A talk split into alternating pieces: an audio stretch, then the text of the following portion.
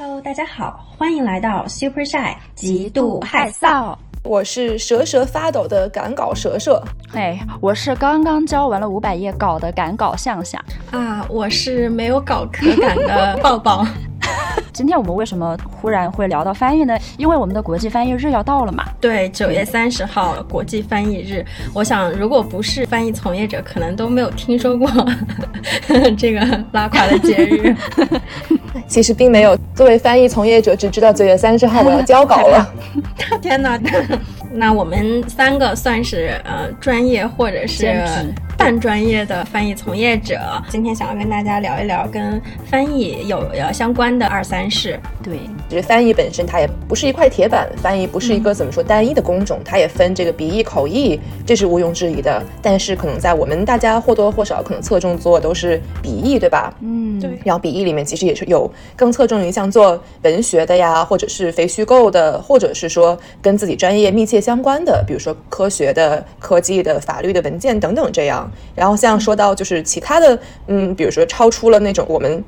我们心目中的传统出版物，它也有。像我有很多朋友，他是做像游戏的本地化，然后像我当时在字幕组，就是野生字幕组翻译，都是不同形式上的翻译。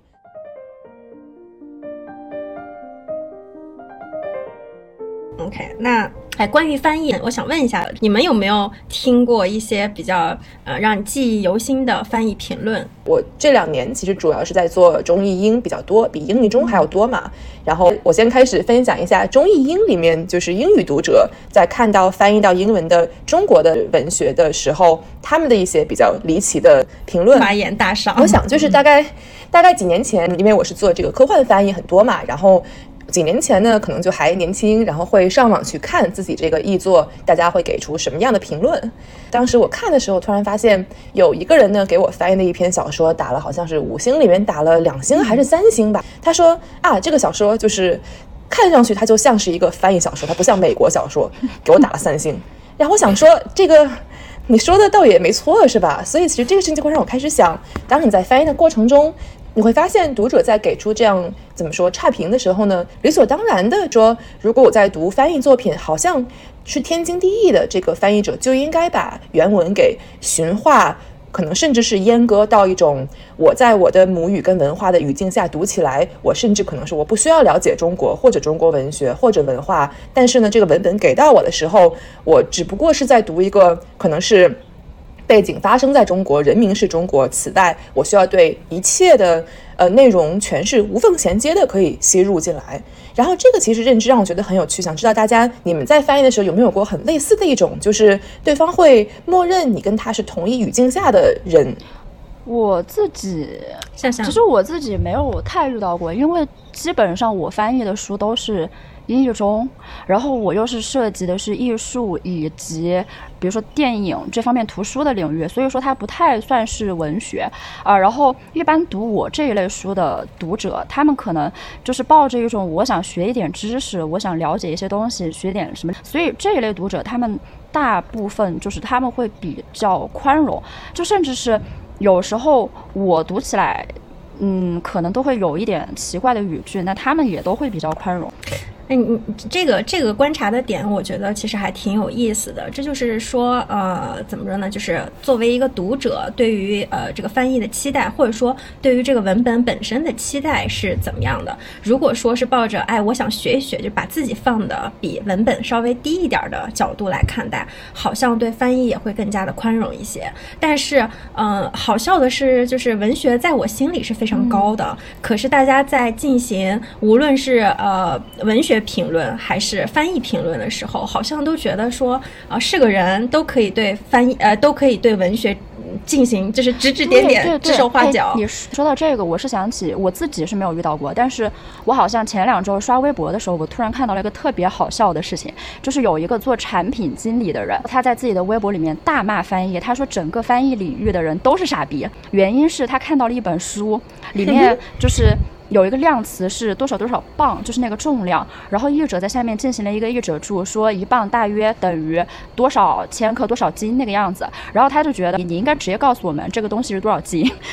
啊，这个我看过，是说呃。他把那个译者注圈出来，说呃整个这个翻译行业傻逼，完全没有一点点产品经理意识。说你倒是忠于原著写了多少磅，然后给出换算，让读者自己算吗？你就不能直接写几斤？中国谁他妈用磅来计算啊？备注在写原著说的几磅，这么干犯法吗？嗯，太傻逼了，这个行业太落后了。其实我觉得最搞笑的是他底下那个评论，呃，底下那个评论说就是月亮与六便士，然后换算成多少人民币？太 高。对 对对，因因为我我一下子就会 呃对刚才 Emily 说的这个点就是特别有感受，是在于因为我翻的东西其实都是专业领域的东西，就是我翻译呃那个金融和医药的这个 nonfiction 的一些专业的文本比较多，在这个里面会涉及到非常多的。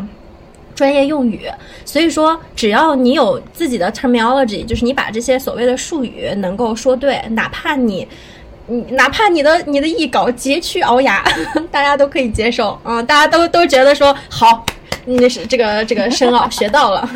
你是大佬，然后然后会觉得可以翻译这个文本的人是大佬。哎，其实你说到这儿，因为你翻译的还是像以这种医药啊什么的专业文件，以专业词汇为主。我发现一个很有趣的点在于说呢，每次我参加任何可能关于翻译的 panel，或者是说别人进行一些采访提问题，我经常被问到一个问题是说，那你翻译这个科幻小说，那请问说你是不是你本人需要有什么数学、物理相关的这样一个背景？所以我发现很多人同样。对我的工作的一个迷思在于，他会很下意识的觉得，那你既然翻译的小说本身都是跟比如说科学科技沾边的，那你首先需要掌握的一定是这些专业词汇。他觉得最难的点是在于你怎么把这个科学的部分传达给读者，而不是文学。然后这个其实我感觉反映在。尤其是说我们科幻的这样一个呃特殊的这种题材里面也很有趣，是因为好像别人就会认为那专业词汇那么多的大词小词，肯定你去掌握这些东西，去查这些资料，应该是你工作里面最难的部分。那其实这样的是他在默认说，那科幻文学作为文学那一部分，反而好像是不存在的，或者说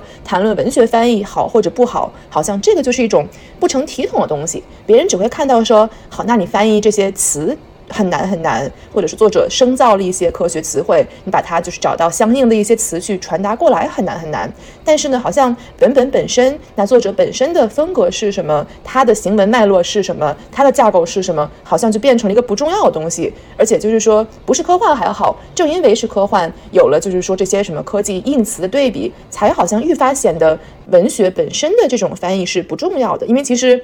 每次我讲到这个点，都是我给的标准回答，都是说，其实翻译科幻的时候，这些词汇是最不难的地方，因为本来这个中文里面，你看你看到的科学词汇本身，它就是从以英语为主，可能有些是什么德语、俄语、日语等等，就是翻译到中文里面的，所以你去找它的对应的英文词汇一点都不难。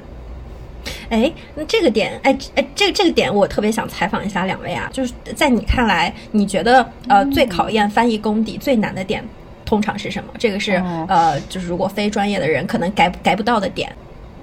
我自己的话，因为在我比较年少无知的时候，就那会儿我才刚开始学嘛，我对我自己的认知也是，可能我需要有这方面的背景知识，我才能去翻。所以说一开始我就是因为我辅修了就是什么法律的呀，然后呃财财务方面的知识，我就只去翻译那方面的文本。然后那个时候我居然也跟很多人提问的人想的是一样的，但是。后来，其实我是比较偶然的得到了翻译图书的这个机会，然后我自己真的在翻的时候，我就发现，其实你去找这个术语这个部分，它确实不难，难的部分也有，就是。我先前翻译一些电影导演他们的那种传记一类的书嘛，它里面就是都会涉及到一部分就是专业的东西，然后另外一部分就可能涉及到他们的生平、他们的看法、周围的人对他们的看法。我就会发现，对于有一些情感，翻译到那些情感的 part，然后他们说那些话的时候，我就比较困难。就比如说，我在翻译最近这本书的时候，就有一个部分是，呃，一个演员说觉得跟那个导演他们两个的关系非常微妙。一开始他们是非常欣赏那个导演，但是到了后面，嗯，他们第二次合作的时候，大家就觉得那个导演功劳非常大，他就开始不满，然后产生这种微妙的情绪，逐渐开始讨厌他，但是同时又非常赞成他也是一个非常天才的人。翻译到这一段。他带着这种情绪说出来的一些话的时候，然后那一盘是我自己觉得特别艰难的一个部分，因为，嗯，我就老是要去思考他到底是一种什么样的情绪在说这个话，他带着那样的情绪说这个话的时候会是什么样的一种语气，会用哪些词？因为其实一不小心的话，有可能你突然这个词就用的有点太亲近了，然后或者是又用的太过粗俗，又太疏远了。其实这个度我觉得还蛮难把控的，嗯。然后，然后很奇怪的是，我翻译那种阴阳怪气的情绪的文本的时候，就翻译的特别顺利。我就感觉是否是我自己平时太过阴阳怪气？哎，其实说到这个，我还挺有感触的，是因为刚才向向讲的两个点，我都想要就是在这边再附和一下。我觉得首先第一点是，那我翻译里面可能遇到比较难的点是什么？那我觉得对我来说。因为可能本身是做这个文学翻译为主，而且，嗯，又是说把中文传递到这个英文语境里面，蒋伟经常可能就是在很多的场合里面琐碎的谈到过，嗯，我觉得还是传递文化本身让我觉得会需要斟酌很多的地方，而且很多时候它的。它的落实到一些细节点上，它其实并不仅仅是说啊，单纯的这些词怎么翻，然后这个历史人物的生平怎么去表达，或者说有些作者会喜欢引用一点神话，然后像我们就知道他是谁。但是比如说像伏羲、女娲这样的，然后像咱们就知道他老祖宗，对吧？但是你要怎么把它去传递到一个英文语境里面？对。但实际上，我觉得我在。呃，成为一个比较成熟的翻译的，可能是中中间段吧。那个时候，我觉得这些词汇的传递是很难很难的，就是毕竟英文的语料库里面好像就不存在这样一个神话，比如说中国神话体系的语料库。然后像。对我常举的例子，感觉已经就是听过我讲任何东西人已经听我讲这个龙跟凤例子听烂了。就是像龙的话，像英文会说啊，dragon 怎么怎么样，但实际上说咱们所谓的中国的这个龙跟英文语境下的龙很不一样。那你传递的时候，你是否可以直接用中文拼音中的这样一个龙？但其实我觉得是前几年我还在认为这些东西、这些词汇是最难表达的，是建立起这样一个呃直接对应的一种仿仿佛是说嗯。中文到英文的这样一个词典最难，但我这几年可能就是，尤其是这一两年，又发现，我感觉其实最难传递的，也甚至不是这些所谓的专有名词，或者是已经在可能历史长河中，在文学史上，在这种文化史上被定型的东西，而是你传达一些可能是，嗯，跟现代人的生活在中国的人的生活有些密切相关的点。然后就是这些东西，你怎么能够潜移默化的把它放在一个英文语境下？像其实很有趣，是我最近这两天正好呢在读一篇，就是等于是网络小说，呃，为了去。反应可能是说它是一个即时更新的这样一个存在，对吧？然后读者也会说，嗯，因为它的流行性去看它，所以它里面会加入很多像流行的梗，就是一个生活在咱们这个年代的普通的，像就是几个少年少女他们之间，比如说上学下学开玩笑，然后怎么怎么样是什么样的一种状态。然后我发现其实这个是一个很难传达的东西，比如说。就拿比如说很单纯来说，主角他呃不能去拯救世界，因为他晚上要上晚自习。然后那你怎么传达出这样一个国内可能一个高三学生他在上晚自习那种就是骑着车回家，然后什么就是那样一个场景，就是你如何把其中可能蕴含的一种，那可能这个就是一个普通中国读者或者作者对于自己青春的这样一个想象，你怎么能够把这样的东西用一种可能非视觉，而是说呃二维的平面的文字的。形式去转达给转达给就是英文读者，因为在咱们所谓的校园风，对吧？它也是很有别于有别于这种就是欧美意义上的校园，以及像嗯被动漫所就是烘托出来的日本意义上的校园。然后那再说，比如说他会用一些流行梗，对吧？流行梗，比如说谁？比如说他会谈到一些像网络用语呀，然后像比如说网络的一些流行人物啊，一些鬼畜，哪怕是这些东西，其实是为这个小说本身是增光添彩，是读者看完之后很会心一笑。然后那这个东西翻译到英文，你到底是要怎么翻它？就是你可能都无从翻起。就是那这个情节你是。你要单纯删除嘛？那这样可能这个全文的一些气氛就会少一点。对，还是说你要把它转换成一个，你要很精心去选择一个全世界人民通用的梗放在那边，让就是英文读者看完之后也能够理解这个作者他在表达什么。所以就好像哪怕是说很烂很烂的烂梗，比如说你在文章里面写说一群小朋友在一起讨论，然后小朋友说啊鸡你太美，那这个东西你怎么能够传达到这个英语世界里面去？所以说，作为翻译，你是否有这个权利去大刀阔斧的删掉，说你不许写这个极品太美，就是把这个所谓搞笑的流行部分彻底就删除掉？那所以其实就是会引发一些。更多样的问题，因为我发现真正缺少的并不是一个对于像中国文学文化这种好像是很很高大上的呃已经被正点化、被 canonized 的东西的语料库，其实这个倒是不那么缺，缺的是对于这种。每天的日常的浸入在可能 DNA 里面的一种，就是当代中国人在干什么、跟想什么、在娱乐什么、在开心什么，这个是完全缺失的。哎，我想起来，就是我特别喜欢的翻译陈一侃老师，他自己有一本书叫做《在别人的句子里》，里面写过一个作家，呃，写那个血色子午线的那个科马克麦卡锡，那里面写的提到了一个东西，我印象特别深刻。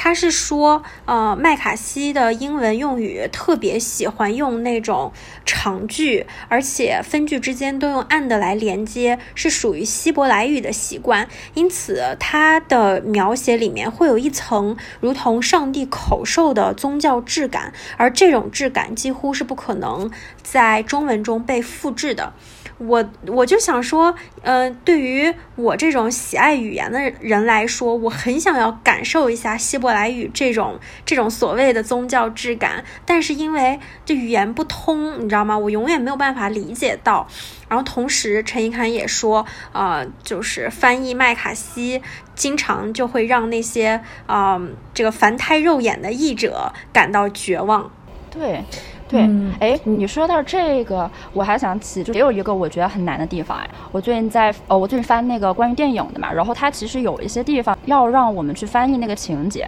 然后有一个我印象特别深刻的地方是《光荣之路》那部电影。他那部电影的结局，其实就是在一个非常糟糕的被利用过后，死了很多人的那种情境下面，然后最后一群剩下来的战士在一个小酒馆里面，结果有一个女孩在上面唱一首其实他们都听不懂的歌，他们在那样的氛围里面，原本大家很嘈杂，还对那个。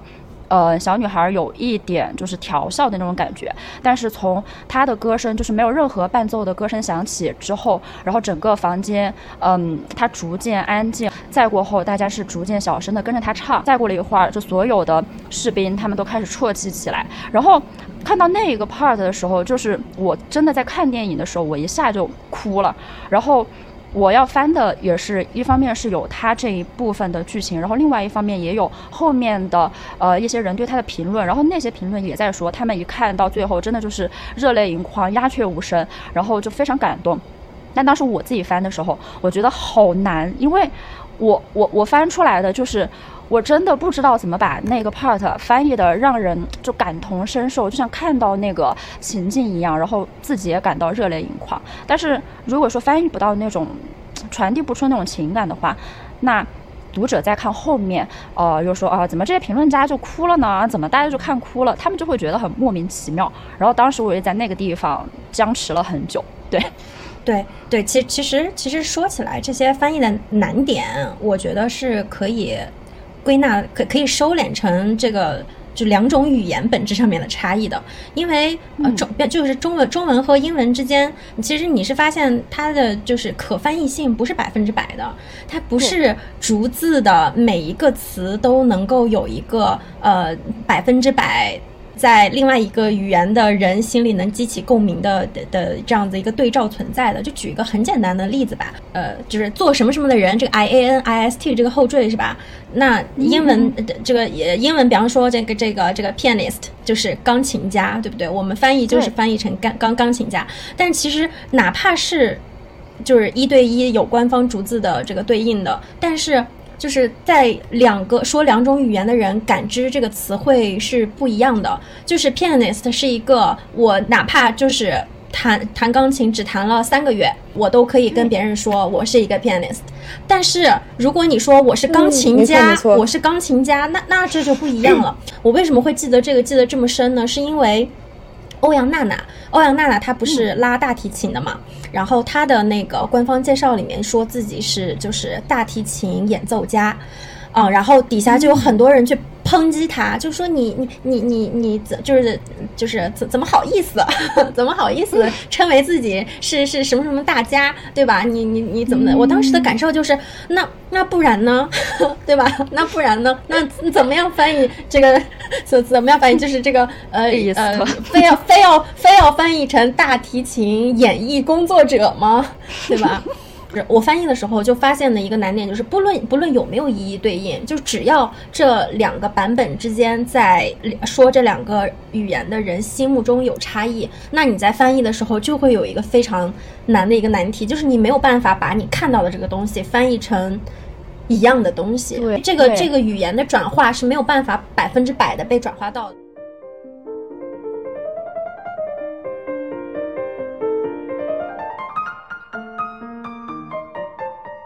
翻译者其实也是一个演绎家，你是在重新创作的，你来做一个决定，说我要留什么，呃，我要舍掉什么，我要强调什么，或者说，对吧？这个这个其实是一个非常怎么怎么说呢？就是我不知道我该怎么做，然后也没有人来教我要怎么做，但是无论怎么做，我都觉得我做的不好。对你说到这个，我特别有感触，因为我，嗯，你知道我之前有说过吗？只要是有作品，我就特别兴奋。但是我的书只要出出来之后，我就会非常兴奋的把它。丢回家里面，封都不会拆，因为我知道我下一遍看我自己翻的东西的时候，我一定会很难受，因为我就是每次都可以挖出新的坑，然后就觉得啊，这个地方为什么当时没有想到要翻译好？所以就还有一个很搞笑的事情，就是我也会因此，就是因为我会一遍一遍的去看自己的东西，所以说如果说对方的编辑没有给我下最后通牒，你在哪一天的哪个点之前必须给我交过来，我是绝对不会交过去的。就是我最严重的时候有，就是最近这本书，我去年的上个月就已经翻完了，然后，然后我就一直没有交，因为他一直没有说这个是很急的一个事情，然后直到最近他说，国庆之前我必须要把这个钱给你结了，周一我就要去出差了，所以说你周一之前必须要发给我，然后我就在周日的凌晨 两点钟发给他，就是真的很害怕。哎呦，哎，非常理解。我发现我我自己这边的话，其实是说，我是因为同时在写，就是很多博士论文跟一些非虚构的评论性文章嘛。我觉得我是拿这个跟翻译互相拖延，写出来东西就我东西写的 写的就是写完了，感觉不想回头看，做点翻译，翻译做完感觉太烂了，不想回头看，回去写点东西。哦，是的，我之前不是写那个剧本杀吗？就是也是拿剧本杀跟翻译在互相拖，然后拖着拖着，人家剧本杀那个工作室都开垮了，我还没有交过去，笑死，把人家直接已经写垮了，写垮了。其实向向讲的有一点，当时我我刚才忘了忘了，就是评论一下，就是因为向向说到说，呃，你翻译像书里面这些阴阳怪气的部分，你觉得你就很信手拈来。哦，其实我发现这个是大家很少讨论的一个问题，就是那什么，就是翻译者跟作者之间是否需要。有一些 connection，有一些就是，嗯，不管是说平时的用语习惯，还是说一些性格、兴趣、一些冥冥中的联系，这个是否是需要被讨论的一个点？因为我发现，像起码是说我经历过的英译中的流程，嗯，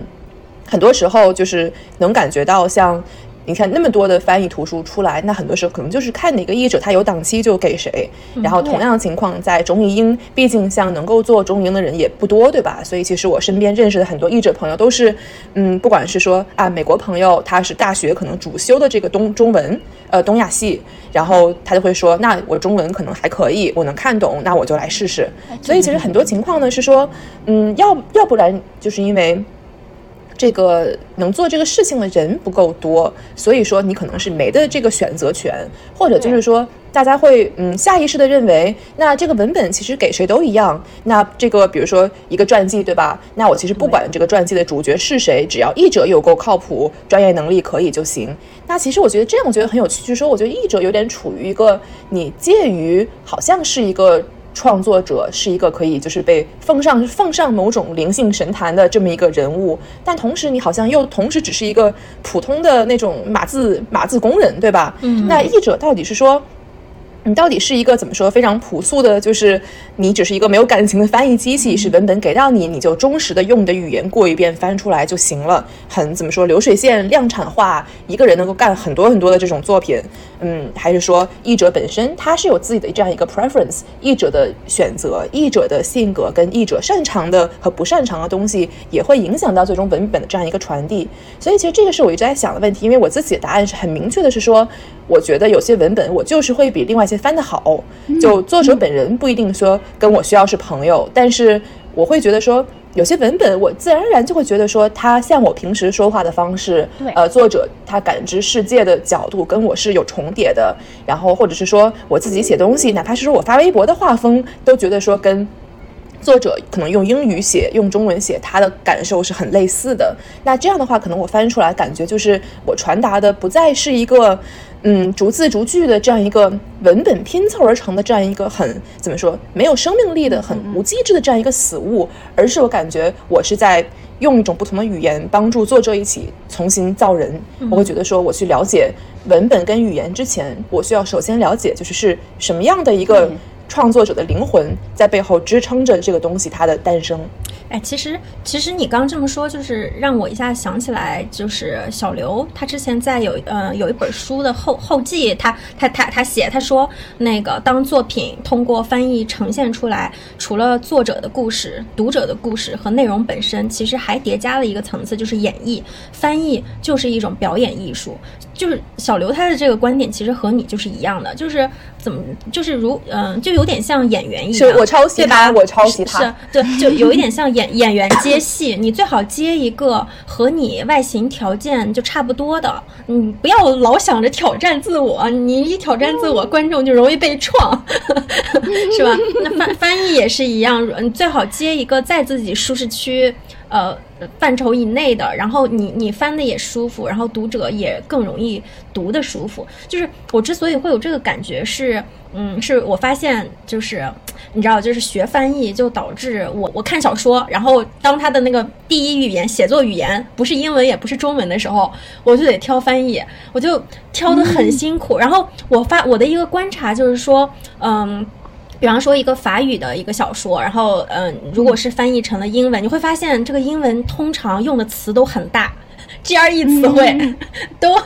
都是的，是吗？它是一个法语直接的转译的感觉嘛？对对对，法语本身就是很有很多这种高等词汇，就法语是法语是你学的越深，越发现高级法语跟英文的区别越来越小，对吧？结果看着看着呢，会发现就是我当时有一个非常嗯，就是。我我我我我我我就是很直觉感觉不太对劲的一个点，就在于那个法语文本本身讲的那东西是非常轻松愉悦，甚至有一点点下流的。但是翻译成英文了以后，用非常大的词汇，它就变得很正经，很正。对，就有对，就有一种微妙的水土不服感。哎，你说到这个，我想起一个，当时是我小时候有过一个很记忆，就是记忆深刻的这样一个一个看翻译的文本，应该是呃。应该是法语到中文的这样一个小说，我已经忘了具体讲的是什么。然后我印象很深的是两个人呃谈情说爱，然后在讨论说我们要不要就是发生性关系，对吧？然后像我们可能是在口语里面说，那我们要不要比如说啊睡一觉什么打一炮之类之类。然后只见这个小说里面文本里面的两个人在认真讨论说，你说我们要不要交够呢？天哪，瞬间就有学术感了啊！然后当时我觉得就是很震惊，是因为我不认识那个“够”字，所以这个事情给我留下了很深刻的印象。我想什么东西，然后一搜说哦，原来是那个意思哦！哎呀，太搞笑了！哎，但是你知道，就是你们有这方面的，就是很很 unique 的体验。但是我有一类文本，我会有那种体验，就是我读意识流的时候。抱抱是知道的，就是我疯的时候是非常疯的一个人，然后我就很读得下去意识流文本，但是有时候在读的时候，就是我会非常强烈的感受到这个翻译的人他是一个非常正常的人，然后他翻译出来的意识流文本就带着一股正常的感觉，然 后然后就跟你说的一样，读的时候就不点劲儿，就是你怎么就被矫正了？正常，对，明白明白明白。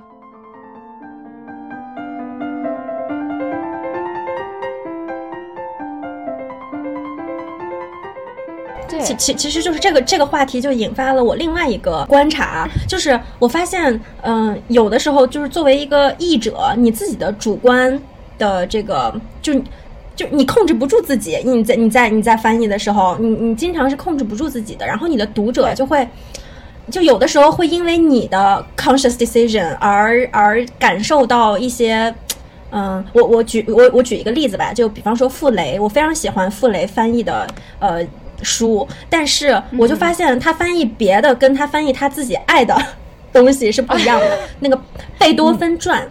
他翻译的贝多芬传就让我感觉到他太爱那个文本了，以至于他在逐字翻译，他想尽可能的保留原文的一些。呃，用语习惯呀，等等，然后这样造造成的结果就是，你作为一个中文读者再来看到它的时候，你就会感觉非常就觉得说，你这个翻译的能力是不是有问题？嗯嗯哦，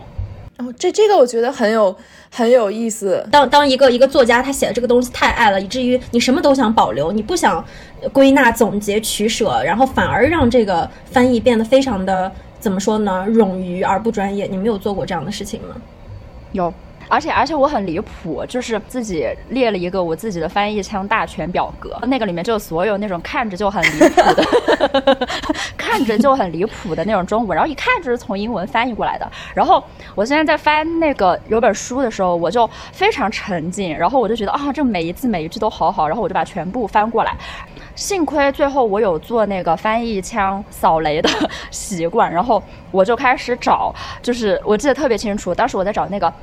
嗯，据什么什么所说，我靠，正常的时候我我我要是看到就是满篇都是这个，我肯定会觉得什么玩意儿，就是满篇都是这种翻译腔。结果我自己在找的时候，我找出来了两百多个这个用法，对，就是对。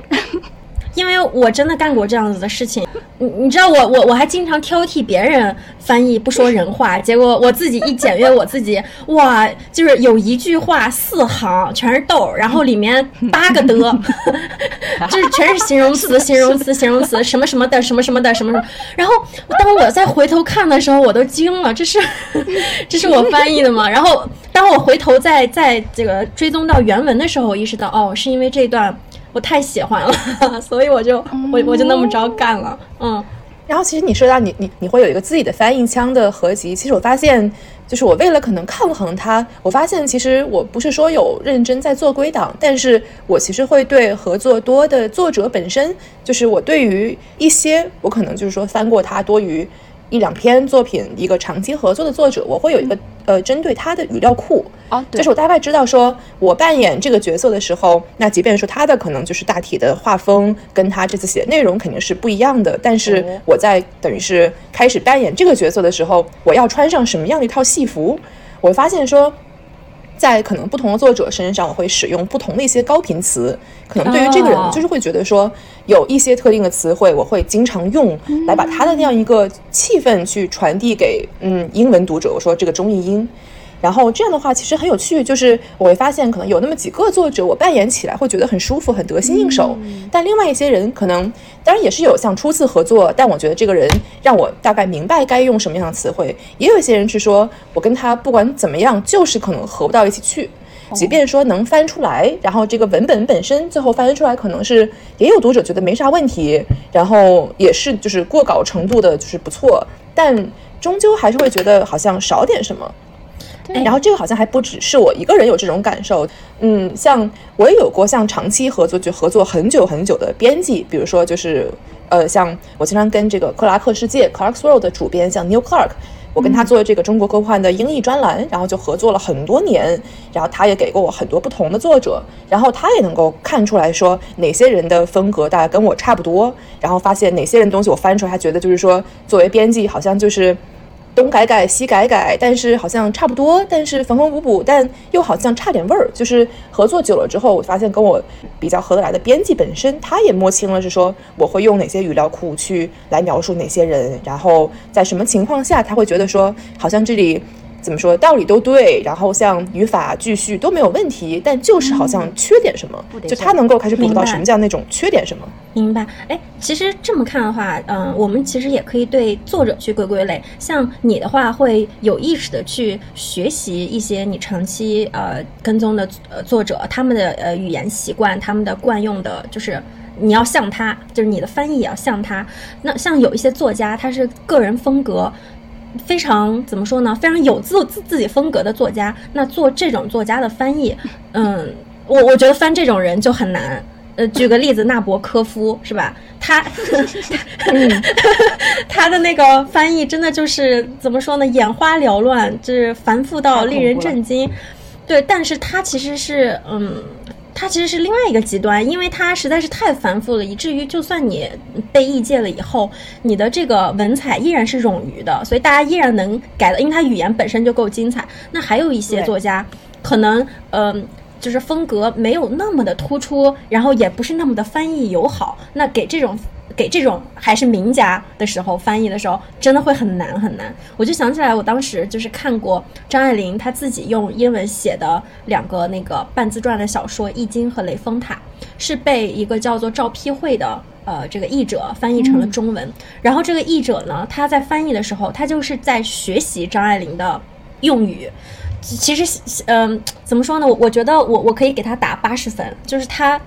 学学的很好，就是经常看着看着，让让你觉得说，如果说张爱玲本人也用中文把这个故事自己翻译的话，应该差不多就是这个样子。哎，其实就是你你说到这儿，我觉得我有一些就是狂言需要进行一些，就是我发放一些狂言。好，就是首先我觉得。你刚才说到这个情况里面，那既然我们接受了这个人翻译张爱玲，他是以一种译稿的形式出现，那请问，就是我会时常思考这个问题：那译者本身是否这是译者的义务，需要去贴近这个作者在中文里面他本身的用语习惯？就是你要传达出来的究竟是一个用英文写作的张爱玲，还是一个你先认识了张爱玲这个人之后，再去试图为她搭建一个全方位的、全覆盖式的语料库？就是。仿佛你在怎么说搭建一个 AI 模型，就是像中文的张爱玲，她只有这样一幅画风，然后英文张爱玲不管怎么样，就是你写东西被传递到中文里面之后，你都是要不停的去被怎么说，逐一的去对应到它原本中文的画风上面去。那这样情况下，就是译者是否有义务，是否这就是更高的艺术追求，来让译者像一个影子一样去完美贴合这样一个中文张爱玲的文本？因为这个事情，其实我想，我觉得。包括像翻译这个名家，或者是说，嗯，个人风格很强烈的一些作者，那我会想说，在翻译的这种领域里面，就是译者需要花多少的精力去试图进行这样一个模仿。然后，其实有时候我自己会想说，我翻到一定程度，就干脆想。那反正你这东西给到我，那就是我来翻。那最后翻成什么样，就是我觉得你不能够在这个过程中去把我本身的呃艺术审美跟我的用语风格跟我对你的理解，就是我不认为它是应该被完全泯灭掉的。就是你再怎么怪，你再怎么就是是可能是某个语言里面大师，你换了一种语言的前提下，就是你的本身的就是权威性是否也应当得到一定的。消解与把它开放变成去能够吸纳其他用语的一些习惯，其实也一下就会就会延展到说，那译者本身的这样一个素养到底在哪里？也正是因为出于这样的考量，我觉得译者本身的审美水平跟译者本身对于语言的一种掌握是至关重要的。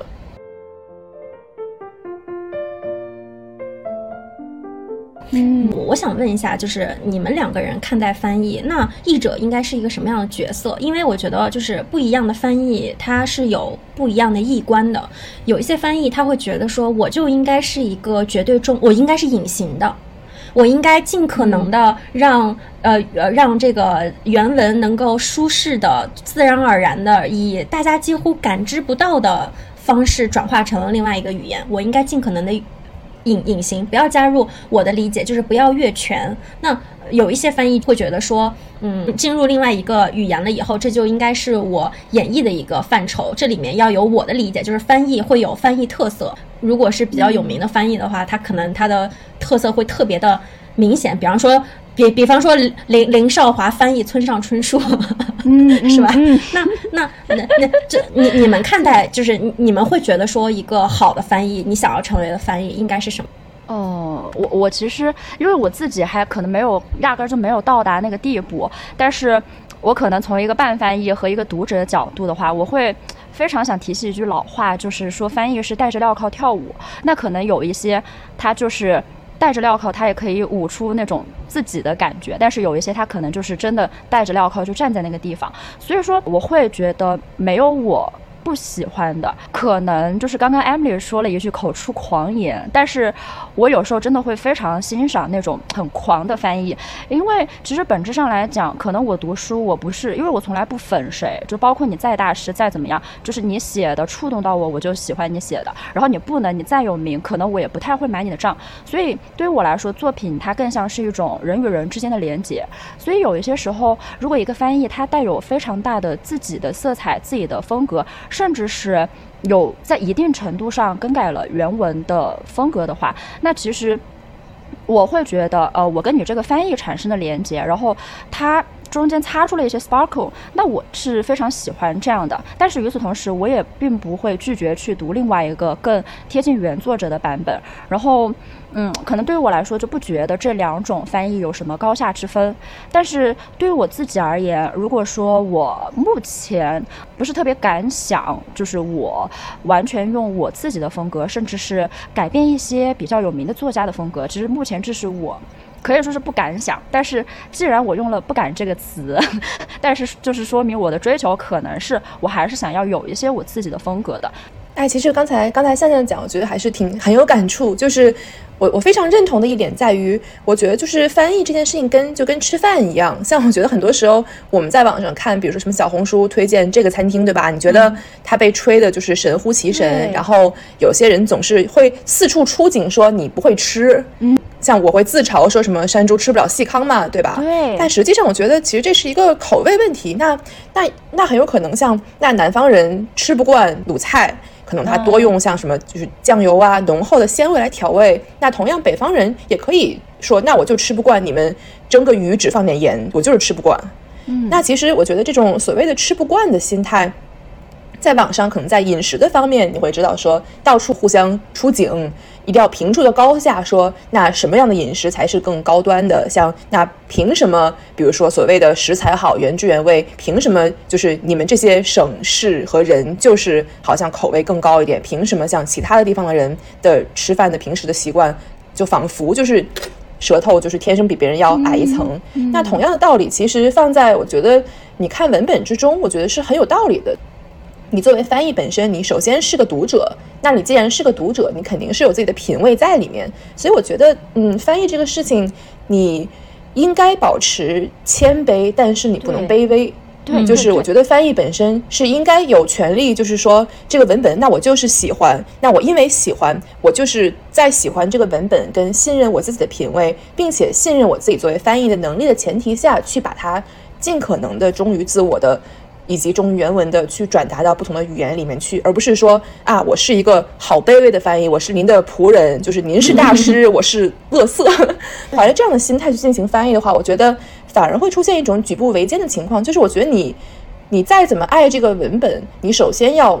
遵从你自己是个翻译这件事情，就是你对于文本的爱可能止步在你是读者就好了，但是。我觉得，起码在我翻译一些文本的时候，我觉得我再怎么爱这个文本，再怎么爱这个作家，都越不过我对于自己专业性跟对于翻译这个身份的认同和要求去。所以，这个是我觉得心态上很重要的一部分。我再讲一点啊，嗯，翻译这个事情，我感觉是说它的下限门槛是很低的。你只要是会可能多于一种语言，你似乎都能够来做做翻译。然后像我也教过，怎么说很很普信的这个美国白人男大学生跟我说：“哎，我学了两年中文，我毕业之后找不到工作，我能不能去做中文翻译？”我就我就会觉得行吧，就票汤话打发打发掉，就会有这样的情况。就其实上翻译的门槛，它确实也说不上高，加上机器的辅助，加上查词典，就谁呢都能做一点。但同时，我觉得翻译的上限。的高的程度是不差于任何一种写作的形式的。对，所以当其实我的很多译者朋友会跟我讲说，嗯，那我选择来做翻译，是因为我没有能力写小说，我放弃了作家梦，才会退而求其次做这样一个怎么说，维护着这些花草的粪土。然后现在讲说，其实话也不能这么说，就这个心态，我自己是觉得我不认同的。嗯，首先就是为啥要给翻译和原创之间排一个高下？你完全可以说为自己做的翻译工作感到骄傲，就是你可以就是很大方的说，那我就是喜欢干这个事情，我这个工种本身有其存在的意义，我不是为了服务那些一个个层出不穷的大师、作家，这些很啊乖张的，就是高高在上的天才而存在的这样一个角色，就是我不是任何人的仆人，我是完全可以在，我就是一个能够自如穿梭在不同的语种跟文化之间的这样一个存在。我要对我自己的能力、品味有自信，就是我只是选择了。我愿意把精力放在这个事情上，我愿意把我就是对于语言跟文学的领悟和掌控能力用在把我看到的好文本转化成其他语言上面，而不是说我要不停的自我就是贬低，或者是跟自己讲说，那我要做的事情完全是因为我写不出故事。那呃，作为翻译会和呃会和呃作家有多大？程度上的沟通呢？因为有一些作作家，呃，就是已经死了的那个十七、十八 世纪的，呃，翻译他们，那可能 翻译他们，那可能就是，尤其是啊，都已经在公版了，是吧？那可能就是出版社能翻八十个版本，然后这八十个译者各有各的风格，然后这个主动权就完全在自己。那如果是翻译还活着的作家，那嗯，像你你作为那个翻译的时候，你在多大程度上会和作家进行沟通？因为我之所以。所以这么问，是因为就是作家也分嘛，像有一些作家，他是非常尊重这个译者的在在创作的，所以他会觉得说，你可以有这个 authority 对这个文本，你可以进行创作，且创作的这个结果其实也不完全属于作家了，而是属于作家加译者啊。然后像，但是像有有一些作家，那可能会不会？我觉得这个的话，其实当然肯定是我我能发 大大发狂言，是因为。就肯定是这是我自己的想法嘛，但肯定在现实中你还是有很多的制约。像确实现在我感觉其实 确实翻译受到的尊重还是非常堪忧。就哪怕是说怎么说开始能够叫一声这个译者老师还是怎么样，已经是我觉得是很近期的这样一个发展了。因为其实这个事情从从翻译的怎么说，在这个呃文学出版界鄙视链的地位并不高这件事情，再往后到比如说就是大家又会下意识的觉得。嗯，因为门槛低嘛，就说那我用机翻都能搞得比你好，好像是一个从什么高中生、大学生会英语就能做的这样一个，它确实也是某种意义上的事实。嗯，而且能够真的是去细究翻译的质量好不好的人，我觉得其实是能够对翻译有鉴赏能力的人太少。所以说，其实，嗯，翻译总体来说的待遇上不去，稿费也上不去。就我们还在很努力的去谈合同，就是说稿费能不能提，而且不要版权买断，因为买断太太坑了。嗯，然后就很多这样的嗯因素综合起来，那确实也会导致说，只能说，我觉得现在作者跟翻译之间确实是处在一个权力不平等的地位，尤其是说，呃，英译中。然后像包括像很多英文读者，他本身他甚至说不一定在乎这个中国市场，那连这么大一个市场他本身都不在乎，那更不会说在乎我的译者在做什么事情。他就说版权卖了，我收了钱，你来找我沟通，我都不回的那种。嗯哦。然后这是一方面，但是呢，可能在中译英呢就会稍微有点差别，就是因为嗯。一方面，我觉得我自己肯定是很痛恨这样一个殖民主义导致的，像就是中国文化跟文学处于一个很弱势地位的情况。对。但是呢，这也同时怎么说，有这个有这样一个所谓一个啊白人英语大跌 笼罩在你头上的时候，嗯，中译英的译者的得到的尊重跟地位，普遍是要高于这个英语中很多很多的。就是因为能干这事儿的人少，而且有一种仿佛这个能够把中文传递到英文里面的这个译者，他本身好像是不是说他自己被尊敬，而是他对他他借了这样一个白人大爹的光，好像你背后站着的是你的美国爸爸，对吧？那这样的情况下，这个译者就有一种说一不二的。我翻啥就是啥，反正是我懂英文，反正是我来跟这个呃英语世界对接。你如果想要，但凡你只要想走出去，你就需要听我的。有这样的一种就是权力倒置的感觉，导致我觉得，嗯，中文作者想要在英文输出的时候，会对译者普遍要客气很多很多。哎，所以说其实这是一个很悲哀的现象，在于会我会觉得说，那确实可能我在做中译英的时候，面对。找到我的像机构或者作者，我会觉得就是怎么说，只说这个事实本身，我觉得我会有更多的 bargain power，就是我可以跟他们有更多的这样一个一来我往的沟通，条件不满意，态度不满意，怎么怎么样？就其实我也是经历过一些嗯不太了解流程的，但在国内怎么说特别有名、特别大牌的一些畅销作者，然后上来就是说我们不差钱，然后愿意砸钱把这个东西在海外出版，然后会就来找我，但还就是。左挑右挑嘛，你的简历是什么？你有什么资历？你这样你那样，我们还需要你帮我们干好多，就是打白工，就是在海外为我们宣传造势，怎么怎么样。然后这种人就我觉得就是因为嗯。大概心里知道，就是说我拒绝这样一个作者本身，我觉得他人品不好，而且我感觉被看不起。我是有能力去说我不想跟你合作，因为有更多的好的作者跟渠道是愿意跟翻译这样你来我往进行一些互动的。他们就是他们愿意跟我有一个正常的合作关系，我为啥需要去舔一些就是感觉不是很不是很尊重人的大牌作者？所以这个选择权反正是在我手里面，因为到现在就是反正。这些年就也拒绝过一些这样的人嘛，就名字不提。然后发现那到现在那还不是我觉得我过得好好的，那你们自己这么多年还是没有被翻译到英文，那怪谁喽？赞好，行呀。因为其实一个翻译作品，作品背后不是只有作家和翻译的，还有比方说出版方，还有。观众对他的期待，还有编辑对于种种的要求，那嗯，你们嗯，那那那聊一聊翻译背后的辛酸二三是，可以分享的。嗯，那我可能我先开始说一个，我觉得翻译里面就是让我觉得有点受不了的事儿吧。其实也也是跟我我之前的发言形成一个脉络，就是我还是想可能借这个机会重申，我觉得翻译不是任何人的这样一个嗯锦上添花的这样一个天头，就是我觉得应该给到译者。真的是完全足够的尊重，并且就是要意识到说翻译本身它就是艺术的一种，就是就是不要说把翻译当成是一种怎么说为自己增强简历的，呃，或者是显得自己好像一个就是会外语的证明。因为我觉得其实很多我见到的现象是说，嗯，我会看到比如说译者的一些位置在被抢占。发生的情况就是说，可能是一个文本本身呢，它是可以给到可能更合适的译者手里，并且是说能够，呃，希望能给译者提高他的待遇本身，不管是说合同还是稿费。但是呢，有些可能是大火的文本，它会内定，比如说一些影视明星流量，然后会说啊，这个明星什么他在哪里哪里留过学，然后他来接某出版社的这个文本本身，他本身的粉丝群是可以帮他带货，而且出版社也愿意说。把这个钱砸到请这个人来翻译的事上，就形成了一个怎么说？你看似是说大家都是共赢这样一个情况，就那原文得到了，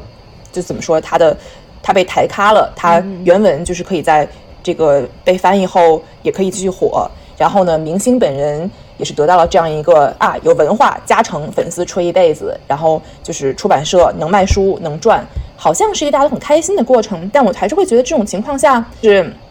对译者的存在是很不公平的一件事情。那同样道理，包括像我发现很多人可能说，为了不管是说申请学校呀，还是出于一些就是把简历给变得更丰满的目的，他都要说硬要说说啊，我有什么什么的翻译经历来证明说我懂这个外语。就是我觉得翻译本身作为一个艺术，尤其是说文学翻译，不是说可能你就是其他的翻译中其他的分支是一方面，但文学翻译本身起码会觉得说。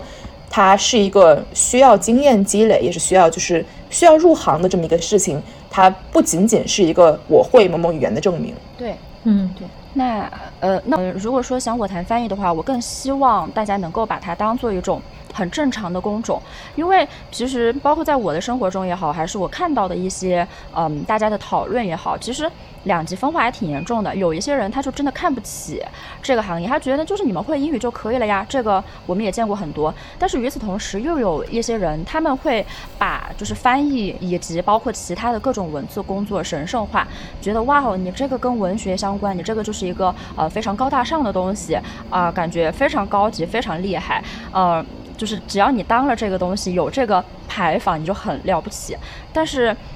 其实，呃，我更想以一种比较平常的心态，把它当做众多。正常的工作或者说是正常的岗位当中的一种，它其实一样也是需要入行，一样也是需要我们花一定的心力，也需要我们去正常的跟人合作。只不过它也跟呃其他的一样，它可能需要的天赋、需要的知识积累，它可能是不一样的而已。不是说它就是多高大上的一个东西，或者说就是会英语就可以的一个领域。就我希望它翻译能够变成。大家口中稀松平常的，然后能够正视的一种正常的工种吧。对，其实我是觉得，我我更多会是从一个读者的角度来说，因为我经常会读到很好的书，但是很糟糕的翻译。这是因为这个出版行业笔译实在是价格太贱了。就就那点钱，就他能给的那点钱，然后还想还想买断是吧？签字二十三十，你真的就只配机翻。真的，我认识的所有的翻译都在为爱发电，然后到最后不知道惩罚的到底是谁。我作为一个读者，我被创；我作为一个翻译，我我我我 我被行业创。我我真的就是，但是同时，行业这个工种本身又对他有很多的要求，它是一个。它是一个苦活儿，就是对吧？你你你一屁你一屁股扎在那儿，你一天能翻几千字儿？哎，是这样的，是这样的。那那但其实就说到这儿，我们还是听众朋友们，就是不要忘记。毕竟我们翻译现在就是能拿到什么千字一百，已经是很不容易的事情了。是的，这个行业我们是养不起、养不起专业翻译的。是，而且是的，对，所所有的翻译都在为爱发电，对吧？而且不仅在发电，他还在他还在阉割，对吧？还在不断的让让步。其实就想说，嗯，很多时候读者去辱骂，就是我我是发现。读者在书评的时候是有很大的情绪在的，所有的负面情绪往往也都指指向了翻译，你知道吗？就是当我对一个作品，就是你没有办法去诊断这个问题到底出在谁谁身上，就是。嗯，一本书牛逼是作者牛逼，一本书傻逼是翻译翻的傻逼。这个连等是这个连等是非常奇怪的，因为有因因举一个举举一个最简单的例子吧，就是那个我想想啊，这个这个 Ted Chiang 的这个呼吸，他最后的那最后有一篇他。本来是一个同性恋者之间的这个故事嘛，然后把其中的这个这个他全部改成了另外一个偏旁部首的他，然后就让他正常化了，然后就有很多就就就读者在辱骂翻译，哎，拜托这个东西，这是翻译能决定的吗？是 是翻译看不懂 he 和 she 吗？我但是但是承担怒火的真的嗯，很奇怪，嗯嗯。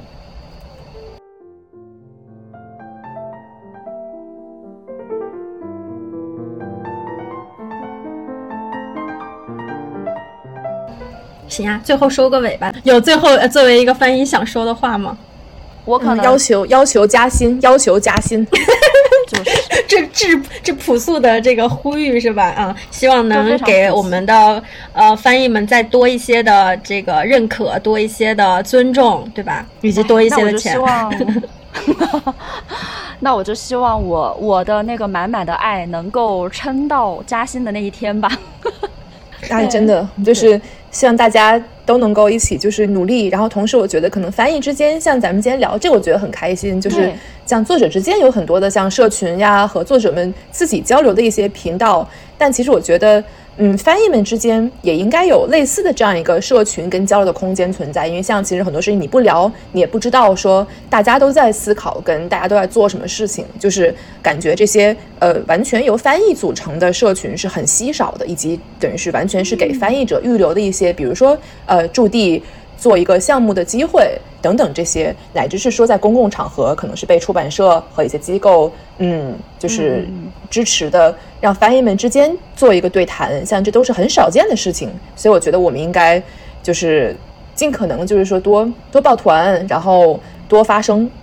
对，多多抱团，多发声，而且同时也，我觉得也应该要去呃维护这个行业的健康发展。就是当就是比方说，当出版社非要给你买断式的这个签约的时候，你就拒绝。一每当每一个译者都 say no 的时候，这个这个这个这个出版方就知道这么着行就不行不通，而不是说所有人都无尽的内卷，对吧？你你一百我八十，是的，是的，你八十我三十，对吧？对，然后这样的话到最后。牺牲的，牺牲的是所有人的利益。